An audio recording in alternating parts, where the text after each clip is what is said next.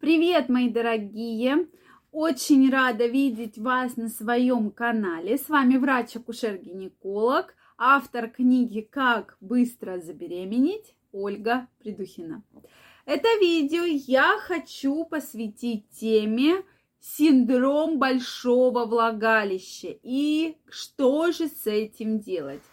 Действительно, Сейчас э, многие женщины обращаются с такой, встречаются, обращаются к врачу с такой проблемой, что действительно есть изменения, есть определенные проблемы, и что же с этим делать? То есть, Ольга Викторовна, что с этим делать?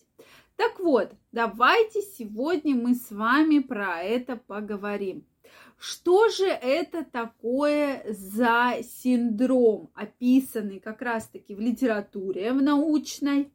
Синдром большого влагалища или синдром вагинальной релаксации или синдром слабого влагалища.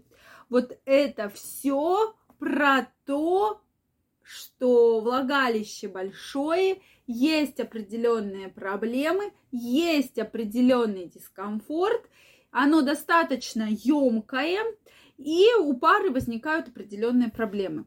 Поэтому вот здесь э, вообще что же с этим делать? Действительно, я вижу очень интересную тенденцию, что есть проблема емкого влагалища. Мы уже с вами говорили про то, что это зависит, конечно, от многих факторов, в том числе и генетических, и анатомических, и от количества родов. Да, если раньше всегда считалось, что количество половых партнеров равно размер влагалища. Я здесь с этим не согласна. Все-таки есть генетика, и мы видим женщин, которые родили двоих, троих детей, и у них нет таких серьезных проблем. А бывает и после первых родов происходит как раз вот такое большое растяжение тканей, растяжение влагалища, что, конечно, требует определенной коррекции. Или раньше всегда считалось, а вы мне там в родах что-нибудь подшейте, и чтобы у меня там все было поменьше, как было. То есть вот такое тоже есть, но вот в роддамах это немножко не про то. Соответственно, что же происходит? Влагалище, то есть у нас есть слизистая оболочка, есть мышечный тонус именно мышечный тонус, и все, вот эти мышцы теряют тонус. То есть, прошу прощения, мышечный слой, и мышечный слой теряет тонус. То есть мышцы имеют свойство сокращаться, расслабляться, но и как любые мышцы, они, соответственно, вот э, расширяются, и им уже все сложнее и сложнее вернуть форму, особенно после, допустим, таких сложных родов.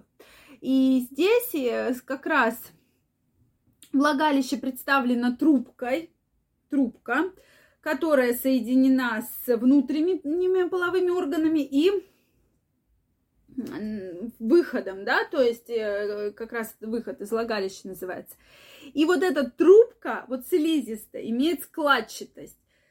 То есть, когда девушка девственница, или когда у нее было мало половых, половых партнеров, соответственно, очень-очень-очень много складочек. Когда прошли роды, этих складочек становится все меньше, меньше и меньше, и, соответственно, трубка больше похожа на прямую, без каких-либо складок. И как раз это так и происходит, вот это вот значительное расширение. Соответственно, генетика влияет очень сильно, генетические предрасположенности. Э, есть, э, как я уже сказала, совершенно разные случаи. Но что же с этим делать вообще в целом? Кто-то вообще никогда даже на это не обращал внимания. Ну, живет там семья, муж с женой там несколько лет, и вообще про это даже никогда не думают. Кто-то про это как бы подозревает, но ему, в принципе, наплевать. Ну, как есть, так и есть. Я женщина старая, куда мне чего-то там делать. А кого-то это действительно проблема волнует. Особенно волнует женщин, которые боятся, что вот муж уйдет, уйдет к более молодой, у которой там таких проблем нету, все будет поуже, поаккуратнее, а я останусь одна со своими детьми и со своим большим влагалищем. Есть такая проблема, как каждый по-разному к ней относится совершенно. Причем, знаете, что самое интересное, что кто-то действительно генетически заложено вот такое достаточно емкое влагалище, даже не зависящее от количества родов, и просто человек, ну, женщина просто про это не задумывалась никогда. Кто-то никогда не, пощ... не ощущал каких-то острых ощущений от половых контактов. И действительно, мы часто такое встречаем, что встречаются подружки, и одна говорит, у меня были такие отношения, что волосы дыбом да, волосы закачаются. А другая говорит, а у меня вроде уж такой мужчина был хороший, и все там было хорошо. Ну, не понимаю я, что такое. И это повторяется, повторяется, повторяется, и говорит нам о том, что у одной вроде бы влагалище более маленькое, да, более узкое, а у второй более широкая. И поэтому одна реально ощущает такие яркие, красочные ощущения, а вторая более спокойно к этому относится. Но никто не задумывается, в чем изначальная проблема. Женщины начинают задумываться только тогда, когда появляются проблемы с подтеканием мочи, с недержанием мочи. Но это не значит, что женщина ходит в памперсе или в прокладках. Нет, обычно небольшими порциями э, моча начинает подтекать во время физических нагрузок, покашливания, напряжения живота – то есть такими небольшими э, натуживанием, небольшими порциями. И вот тут ее начинает беспокоить. А что же вот теперь делать? И вот эта проблема действительно будет беспокоить нашу женщину, а не потому, что там у нее там что-то происходит. Что же может быть? То есть как раз э, мужчина может ощущать не такие яркие ощущения во время половых контактов.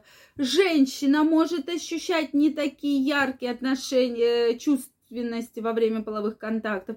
И может быть даже хлопающий звук. Вот как раз самый такой яркий для большого влагалища. Поэтому что же с этим делать? Все зависит от вас, безусловно. Если вас это устраивает, пожалуйста. То есть нет ничего такого. То есть да, это все жизненно. И как вы мне многие напишите, многие женщины жили десятки лет и ничего себе не делали. Пожалуйста, мы здесь просто обсуждаем возможные варианты. Есть различные методики лазерной коррекции, действительно очень эффективны. Есть методики контурной пластики, то есть это как раз речь идет о филлерах, о гиалуроновой кислоте, плотной достаточно, которая как раз используется для данных процедур. И, соответственно, оказывает действительно очень хороший эффект. То есть э, очень плотная гиалуроновая кислота вводится, происходит увеличение, и поэтому, соответственно, дальше идет сужение, да, то есть ткани набухают, и дальше сужение происходит. И различные гимнастики, то есть гимнастика Кегель, у меня на канале есть отдельное видео, посвященное этой гимнастике, поэтому вы можете перейти и посмотреть. Методики есть разные, мы не делаем их при воспалительных заболеваниях, при инфекциях, передающихся половым путем и при различных онкологических процессах. Поэтому, если вы про это думаете, пожалуйста, приходите к гинекологу, гинеколог вас осмотрит, возьмет все необходимые анализы, делается все в течение 30-40 минут, и поверьте, вы получите гораздо больше удовольствия во время половых контактов и вообще в принципе, да, после этих процедур. Что вы думаете по этому поводу? Пишите ваше мнение, задавайте вопросы. Если вам понравилось это видео, ставьте лайки, подписывайтесь на канал, и мы с вами обязательно встретимся и обсудим эту тему. До новых встреч, всем пока!